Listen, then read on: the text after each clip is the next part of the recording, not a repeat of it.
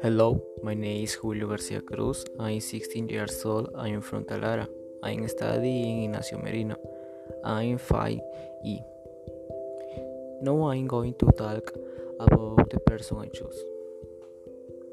Jessica Tapia Gutierrez is a cook who has her own restaurant. She is very good at cooking various typical dishes. Her restaurant is located at Fonavi E3-105 and is called Tapia.